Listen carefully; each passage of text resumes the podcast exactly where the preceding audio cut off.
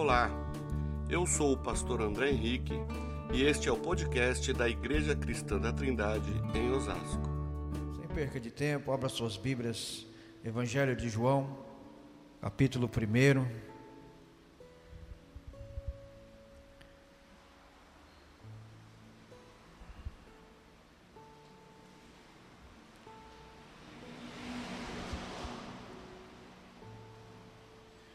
Evangelho de João, capítulo 1, versículo de número 14.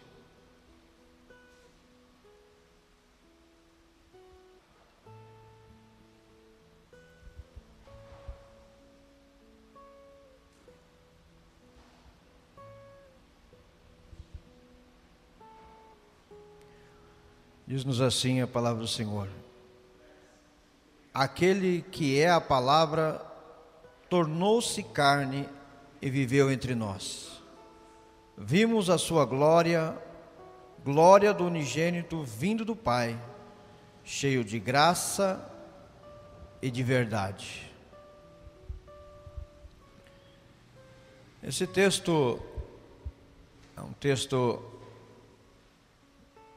que narra o nascimento de Cristo, o início do é o início do Evangelho de João. João é um evangelho que vem tratando, ele começa o capítulo primeiro desenvolvendo a história do Verbo, né? E ele vem tratando a respeito do Verbo desde um princípio. Ele apresenta a eternidade de Cristo, ele apresenta o Verbo Criador desde lá no passado. Tanto que o, capítulo, o versículo primeiro desse capítulo começa dizendo assim: No princípio era aquele que é a palavra. No princípio era aquele que é a palavra. Então ele trata de um início, de um princípio que vai muito além, né? E ele vem tratando a respeito deste verbo que se torna a palavra. E o verbo como chega nesse versículo dizendo assim, o verbo se fez carne, ou tornou-se carne e habitou entre nós.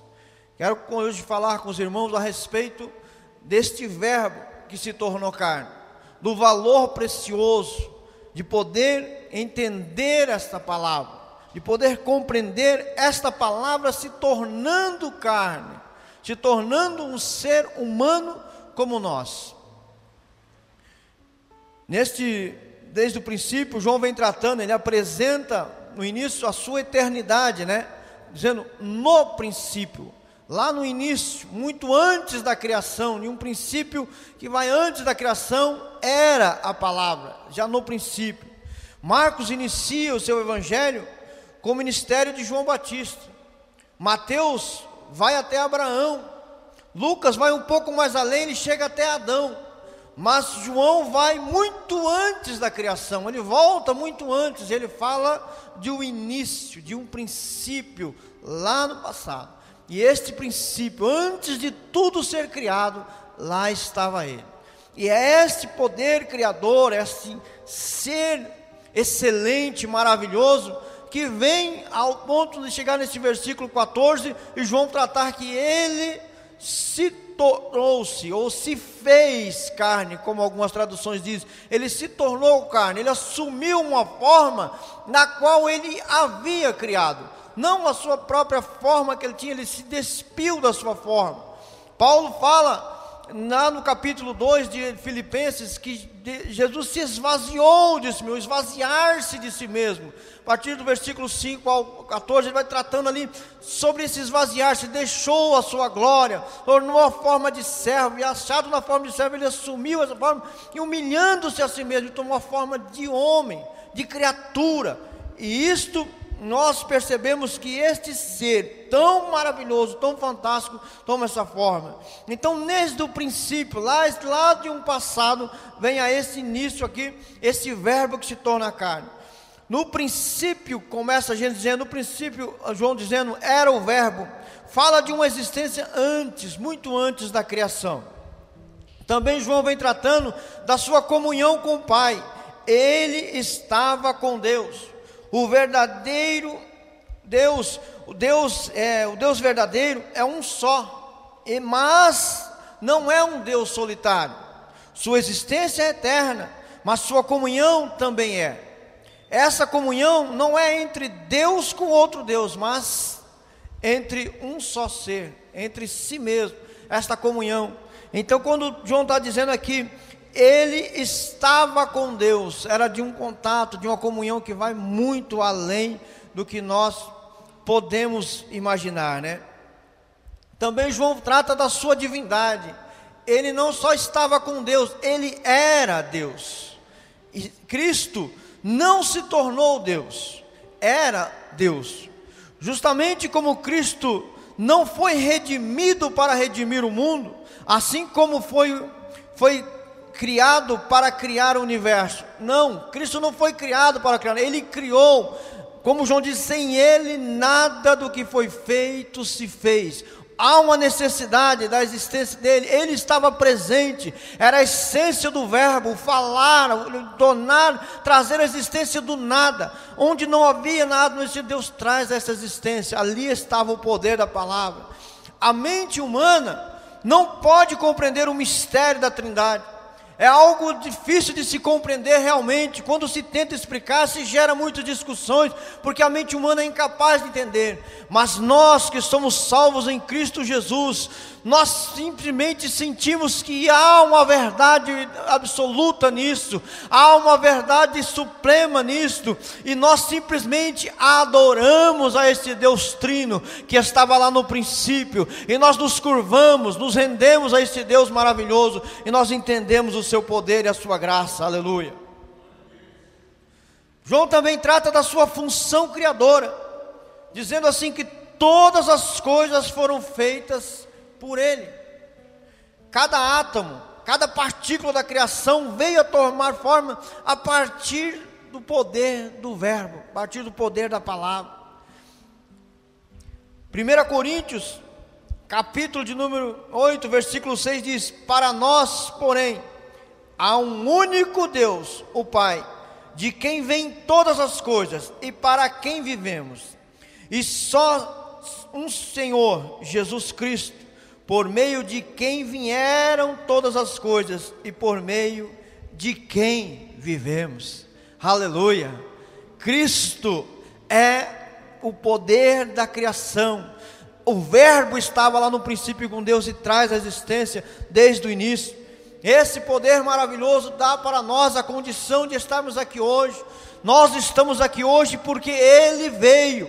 Um dia ele se tornou carne, ele veio até nós. É uma maravilha que não conseguimos explicar, queridos, não conseguimos às vezes de dizer em palavras, mas nós sabemos o que nos trouxe hoje a este lugar, o que nos põe a este lugar para adorar o Senhor, o que nos faz cantar com vida, com prazer, com alegria, é a certeza de que ele veio até nós. Aleluia.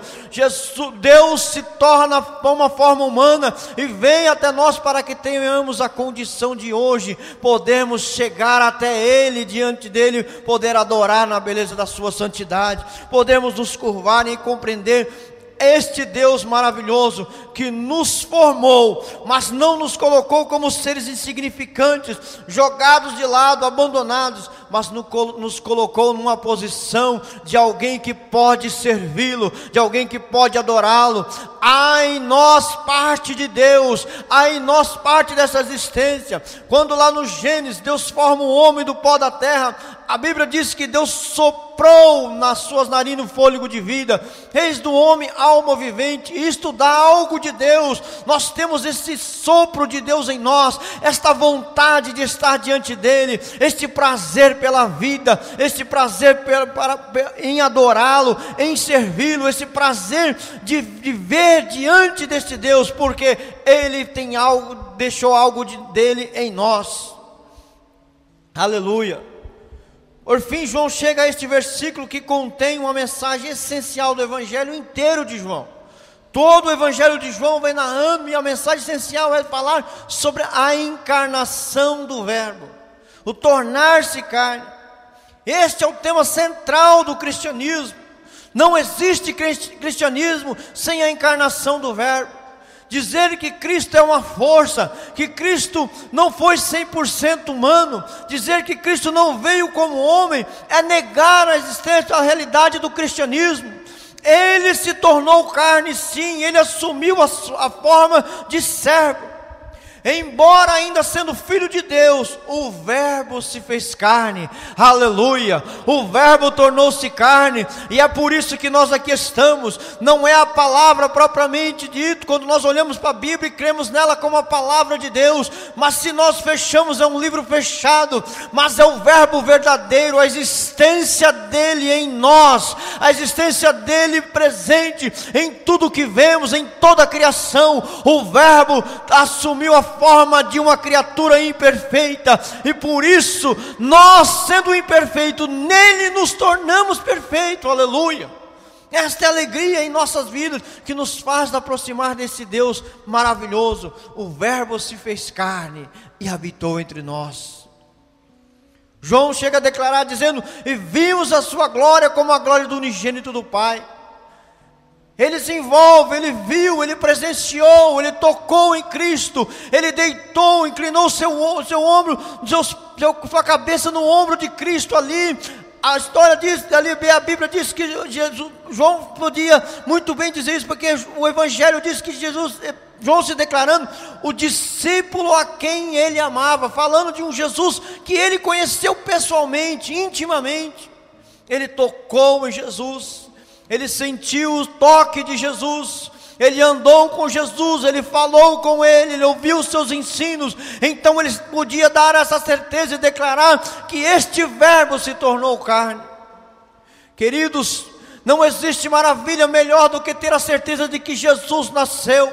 Nós estamos nos aproximando da semana de Natal e as pessoas às vezes ficam nesse momento lembra de um Cristo que nasceu muitas vezes colocam uma árvore de Natal, muitas vezes montam um presépio, colocam ali uma manjedoura, colocam ali algumas coisas, as pessoas olham e se curvam aquilo e diz ali está Jesus. Não, não é este Jesus que nós pregamos, não é este o Jesus da Bíblia.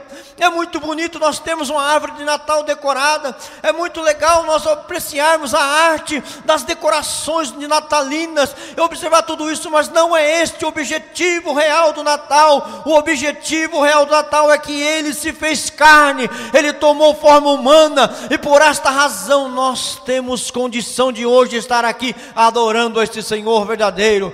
Ele veio até nós, e porque ele veio, você hoje pode estar aqui diante dele, na presença dele e adorá-lo na beleza da sua santidade. Aleluia. Essa é uma das doutrinas mais belas da Bíblia. O Deus encarnado. E é chega a ser às vezes até assustador nós imaginarmos o Deus que criou todas as coisas, ele tomando a forma de algo que ele criou, de alguém que ele criou.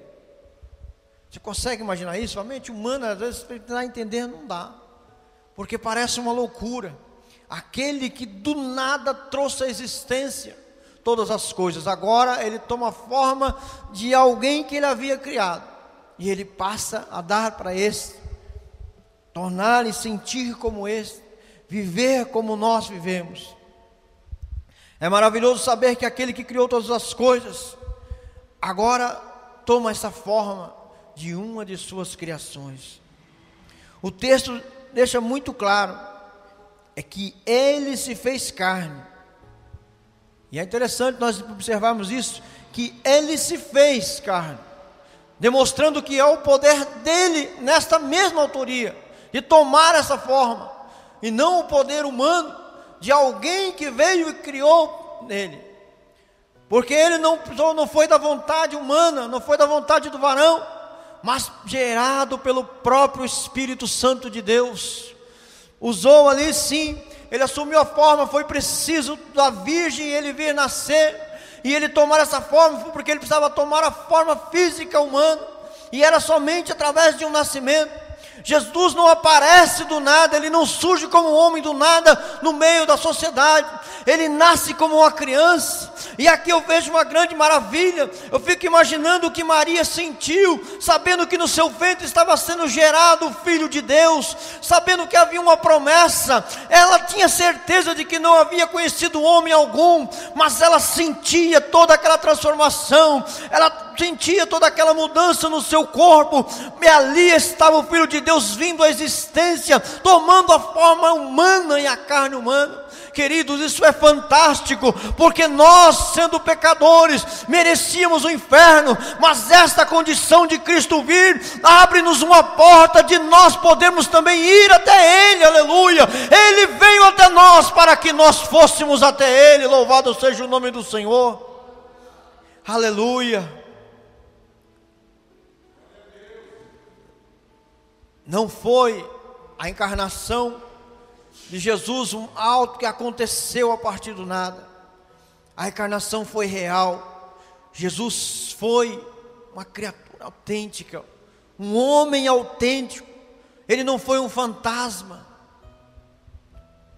E uma das coisas maravilhosas que nós podemos entender é que se Deus se fez homem, tornou a forma humana, nós, quando nos aproximamos dele, precisamos ser um pouco mais, não Deus, mas um pouco mais humanos. E eis uma das crises maiores na sociedade nos dias de hoje. É que a sociedade nos dias de hoje tem deixado de ser humana. Se nós arrancarmos daqui do nosso meio a graça do Senhor, se a graça for tirada antes do terminado ano, nós nos degradamos, nós nos tornamos totalmente inimigos, porque o homem é de todo mal, o homem se afasta de Deus, mas a graça do Senhor nos traz, nos aproxima, nos leva ao aconchego de entender que nós precisamos amar uns aos outros, e nós só somos capazes por causa dessa graça, porque Ele veio até nós, aleluia, porque Ele nos deu essa condição, essa encarnação real de Cristo dá-nos essa condição. Jesus foi um homem autêntico, não foi um fantasma que andou por aí, que surgiu do nada, que surgia e desaparecia. Ele tinha o poder de Deus em suas mãos, ele tinha o poder nas, sobre as suas mãos, ele tinha capacidade de agir, de, de, domínio sobre a natureza, conforme nós vemos ele andar por sobre as águas, a palavra do Senhor diz, conforme ele tinha poder sobre as enfermidades, poder sobre os demônios, ele era alguém de como era o próprio Deus absoluto, mas era um homem que nós vemos também que ele dormiu, que ele teve fome, que ele teve sede, que ele se sentiu cansaço, que ele teve compaixão das vidas dos outros, mas mesmo sendo Deus na eternidade, ele também teve compaixão de nós, porque antes de Cristo, a, história se divide em antes e depois de Cristo, mas até a vinda de Cristo era um período de medo, de guerra, da ausência da paz paz, mas quando o príncipe da paz vem, ele nasceu, a partir daí daí há uma esperança para a humanidade, uma nova esperança, a esperança está em Cristo, o Filho de Deus, o Verbo de Deus que se fez carne, e é nele que nós vivemos uma nova esperança, é nele que nós temos uma garantia, uma certeza de uma vida nova com o Senhor, aleluia. A ideia da encarnação não deve ser confinada ao mero nascimento de Cristo, somente. Mas deve ser entendida, estendida a toda a vida divina humana de Jesus.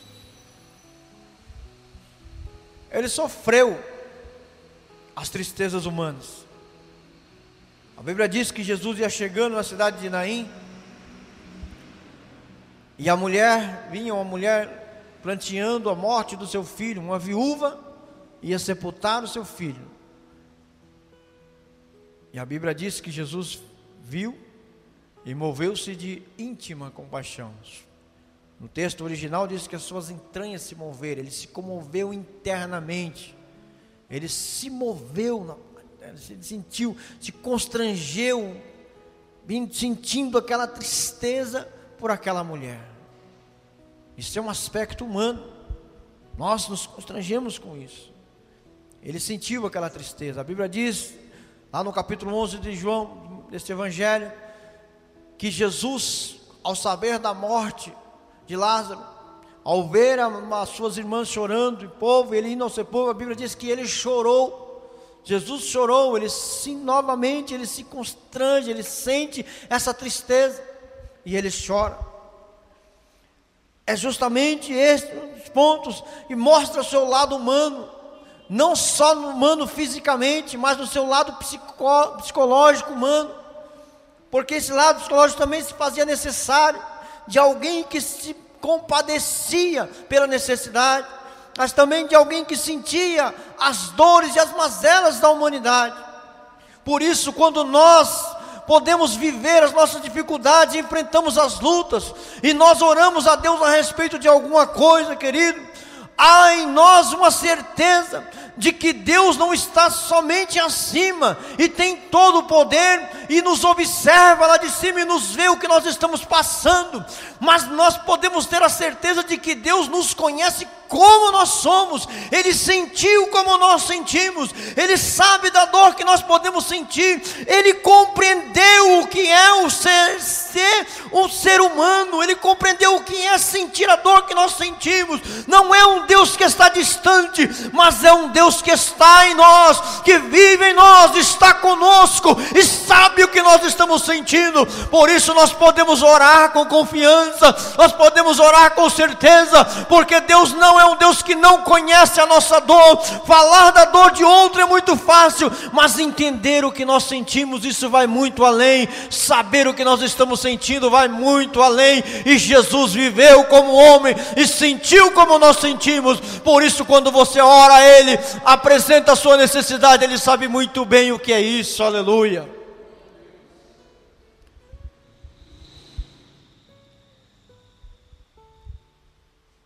Ele tomou sobre si a nossa culpa. Não somente viveu como homem, não somente adeceu, viveu ali como homem e ajudou os necessitados, mas ele também assumiu a culpa que era nossa. Ele tomou, ele foi morto quando no final da sua vida, não só nasceu, viveu, mas também morreu com um propósito. E nesse propósito final ainda ele estava com foco principal na humanidade. Ele sumiu a, a culpa que era minha e que era sua. Queridos, nós entendemos isso, nós compreendemos isso, vai muito além da nossa imaginação. Eu não consigo compreender às vezes como que pessoas às vezes se encontram dentro da igreja e às vezes não conseguem compreender esse, essa, essa interpretação de um texto que fala de um Deus que assume a nossa culpa, que toma sobre si as nossas dores, e às vezes desprezaram a situação dessa, porque quando eu falo isso, falo a respeito de crentes que às vezes estão dentro da igreja e fazem pouco caso a respeito disso, não tomam isso como algo mais importante para a sua vida que é saber que Jesus assumiu uma culpa que era minha, e eu não posso viver uma miséria de vida pensando somente nas coisas terrenas, eu preciso focar no algo que vai muito além, chamado eternidade, porque é esta eternidade que Ele preparou para mim, para que eu viva com Ele, e não separado dEle, não distante, mas viva em comunhão com Ele. Ele assumiu porque não tínhamos condição, Ele assumiu porque não tínhamos maneira nenhuma de chegar a esse ponto. Ele assumiu porque não éramos merecedores, mas Ele, por Sua graça e Seu amor, nos fez merecedores dessa graça. Por isso, hoje nós estamos aqui, aleluia. Não porque merecemos, mas porque Ele nos amou primeiro, porque Ele veio até nós, aleluia. Por isso podemos louvá-lo. Ele nasceu para que nós tivéssemos vida e vida com abundância. Louvado seja o nome do Senhor. Trata-se de um Deus manifestado em carne. Podemos ter uma melhor compreensão se considerarmos alguns fatos importantes. Primeiro, ele participou da nossa natureza para destruir as forças do mal. Hebreus capítulo 2, versículo 14 diz assim: Portanto, visto que os filhos são pessoas de carne e sangue, ele também participou dessa condição humana, para que, por sua morte, derrotasse aquele que tem o poder da morte, isto é, o diabo. Jesus, ele participou dessa natureza para destruir as forças do mal. O que nós podemos entender é que nós, por Jesus ter vindo, deu-nos a condição de não sermos mais escravos do pecado. Paulo diz em Colossenses que a cédula que de alguma maneira nos era contrária, ele rasgou essa cédula. A acusação que era contra nós, que pesava sobre nós, foi rasgada, cravada na cruz do Calvário, para nos dar a condição de hoje sermos diferentes. Ele veio e viveu como homem, para que nós pudéssemos hoje ter condição de não vivermos debaixo de uma acusação do inimigo, mas vivemos transformados pela graça do Senhor, para vivermos hoje uma vida que vence todo o mal. Somos constantemente bombardeados pelas, pelo inimigo, somos constantemente tomados e acometidos pelo medo da morte. Uma das coisas, as pessoas às vezes têm medo da morte, elas vivem nunca na sociedade, vivemos tão assustados como estamos vivendo nos dias de hoje. Quando vemos noticiários, como vendo as causas de muitas pessoas indo a óbito nos dias de hoje, mediante ao que nós estamos vivendo dentro dessa sociedade.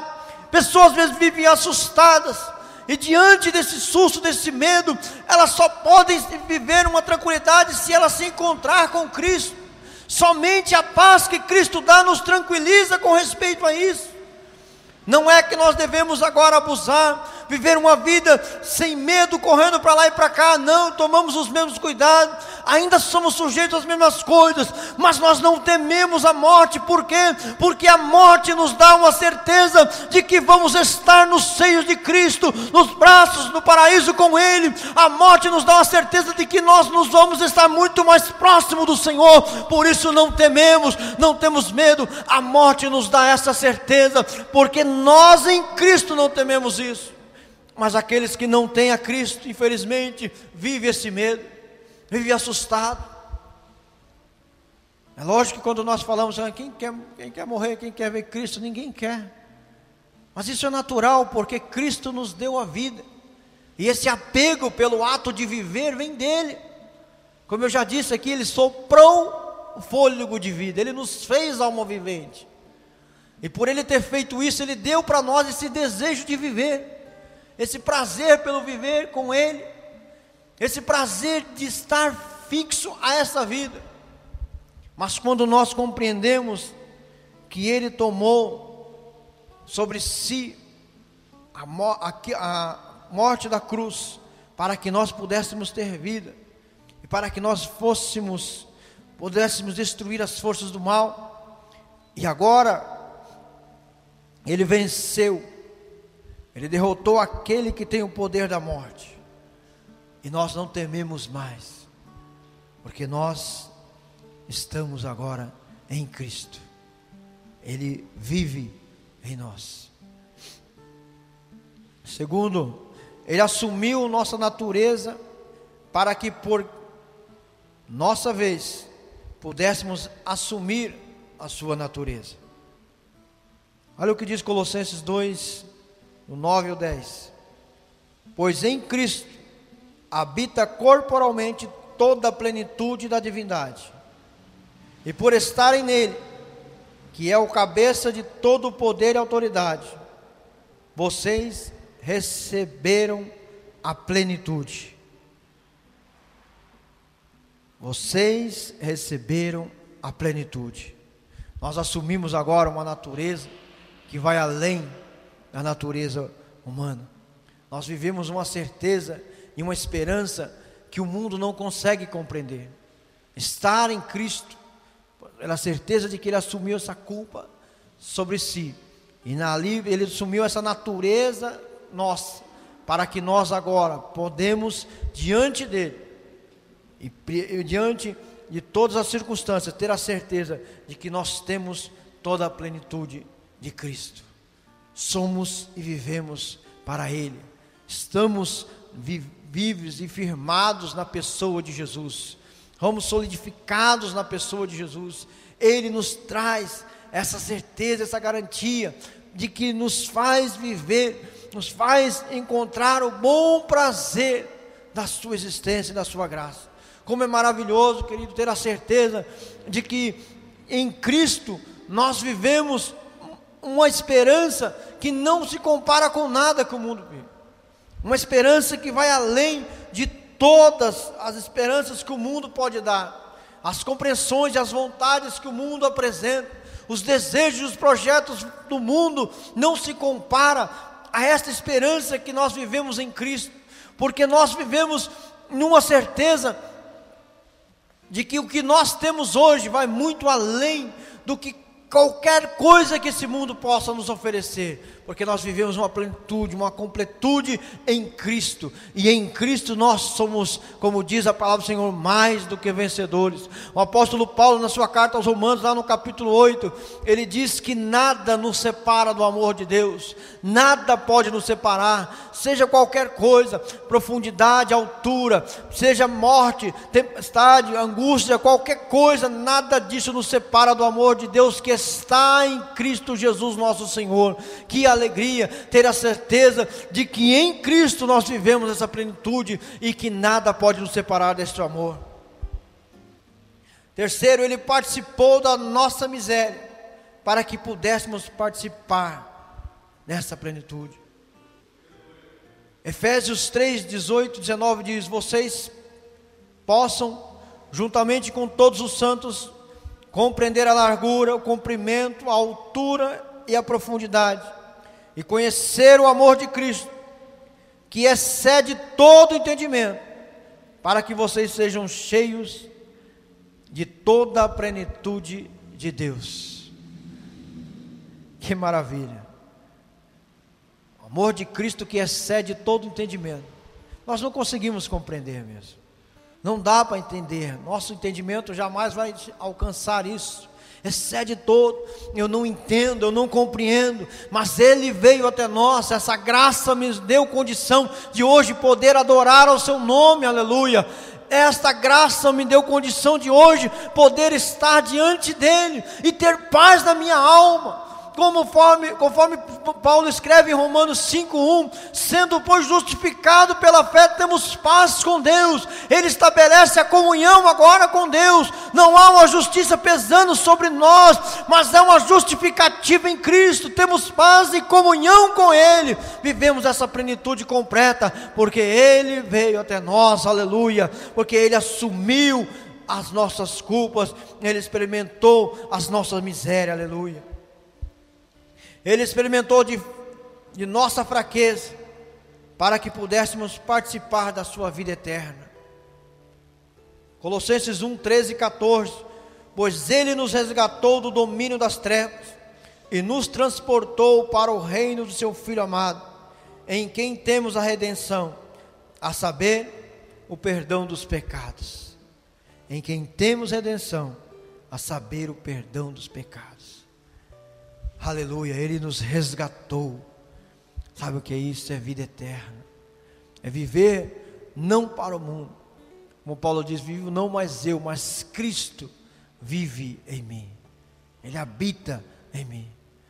É ter a certeza de que você não é um ser mais limitado você não é um ser mais que vive simplesmente para as coisas do mundo presente e não vive naquela certeza de que quando a morte bater a sua porta, tudo se encerra. Não, você não vive nessa certeza. Você vive na certeza de que você está simplesmente numa passagem, num momento aqui e há uma eternidade preparada para você. E quando a morte bater a sua porta, há uma esperança viva de que agora começa o que é bom, agora começa o que é belo, agora agora se inicia algo de contato eterno com o Senhor, aleluia, louvado seja o seu nome.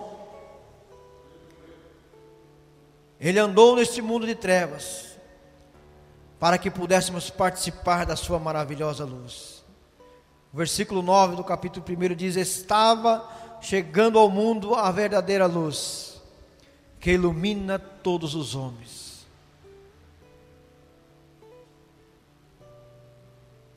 Ali estava, um menino vos nasceu, esse padre estava sobre ele, ele seria chamado maravilhoso conselheiro, Deus forte, príncipe da paz, Pai da eternidade, príncipe da paz. Que maravilha, o profeta declarar alguma coisa que estava apontando lá para frente. Isaías declarando alguém, alguém que viria e seria luz para todos os homens. E é maravilhoso, nós temos a certeza que quando Jesus é esta luz que nos guia no caminho, ele não está sendo agora para nós simplesmente alguém que dá, nos aponta um caminho, mas ele é o caminho para nós seguirmos. Ele é a luz para nós vermos e sabemos aonde estamos pisando. E ele diz: aquele que quer vir após mim, negue-se a si mesmo, tome a sua cruz e siga-me. E é interessante que ele não está dizendo vá por este caminho, mas ele está dizendo eu sou o caminho, siga por mim, não há um lugar que você vai pisar que ele não tenha pisado antes. Não há um caminho que você vai passar, uma dificuldade que vai enfrentar, que Jesus não foi à frente, não está nessa convivência com você. Ele é o caminho para nós, queridos. Ele é essa certeza, ele é a luz que nos ilumina, que nos dá essa esperança de que nós vamos seguir. Ele veio até nós e nos deu essa esperança maravilhosa. 1 Timóteo 3,16 diz: Não há dúvida de que é grande o mistério da piedade.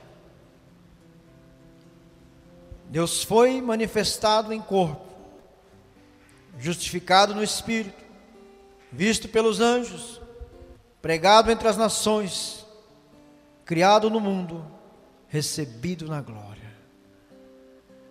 Qual a sua esperança, querida? Se Cristo passou, viveu neste mundo, passou por aqui, conhece todas as coisas, conhece a sua e a minha vida, conhece a nossa estrutura, sabe o que nós sentimos, andou por lugares como nós podemos andar, viveu situações e coisas como nós podemos sentir. E não há nada que você possa dizer, que você possa experimentar que Deus não sabe o que é. Ele assumiu essa forma. Ele se fez carne. É muito mais fácil para aqueles que de outras religiões que pregam que Cristo não era Deus, porque eles dizer a divindade de Cristo é uma das discussões mais é, terríveis que existem, né? uma das mais grandes discussões que existe no conceito teológico.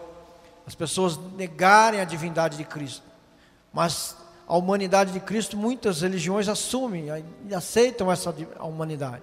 Mas nós precisamos aceitar essa humanidade sem negar a sua divindade.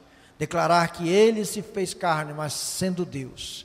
E nesta grandeza, nesse seu poder de um Deus criador, de um Deus que formou todas as coisas pelo poder da Sua palavra. Agora ele se despe desse, dessa Sua glória, desse seu poder e assumir uma forma humana e vir até nós para que nós tivéssemos condição, querido, nós isso é mais do que motivo de nós podemos declarar, porque Ele veio, viveu, experimentou e morreu, para que nós hoje pudéssemos declarar: Ele é nosso Deus, é o nosso Deus que vive, aleluia, porque Ele vive, posso crer no amanhã, a nossa esperança, aleluia, é essa, é essa certeza que nós podemos ter em nossa vida, que Ele veio até nós e nos deu condição de ter termos vida além de toda e qualquer coisa, aleluia. Abra o seu coração para o Senhor, abra a sua mente para Ele, deixe Jesus nascer na sua vida. Ele nasceu como ali, diz lá no início, dos evangelhos que Jesus veio e nasceu, não havia lugar para ele, tanto que ele nasceu numa manjedoura. A história diz que aí hoje os reis dessa época, e muitos vão, para que um rei faça ali uma, uma mudança, uma viagem para algum lugar, há uma comissão muito grande para que esse rei possa fazer essa viagem de um lugar para o outro, e essa comissão vai para trazer o maior o melhor conforto para esse rei, mas agora o rei dos reis e senhor dos senhores veio, e ele habitou ali entre os homens, e ele assumiu a forma de servo, nasceu num lugar numa estrebaria, foi colocado numa manjedoura, no lugar onde se alimentam os animais, foi colocado num lugar simples e humilde, mas isso revela uma grandeza maravilhosa: é que este Jesus pode nascer no meu e no seu coração, este Jesus pode tomar nesta forma rude, nesta forma rústica, que somos nós, seres humanos, falhos e pecadores, Ele vem e pode habitar em nós, aleluia, e isso nos dá alegria. Deixa Ele entrar no seu coração e na sua vida, deixa Ele tomar essa forma na sua vida e assumir o controle da sua vida e ter o Senhor da sua casa. Louvado seja o nome do Senhor, aleluia. Curve sua cabeça neste momento, Senhor amado e Deus eterno. Se você gostou deste podcast, siga-nos em nossas redes sociais: youtube.com/barra ictosasco, Instagram arroba ictosasco e facebook.com/barra ictosasco.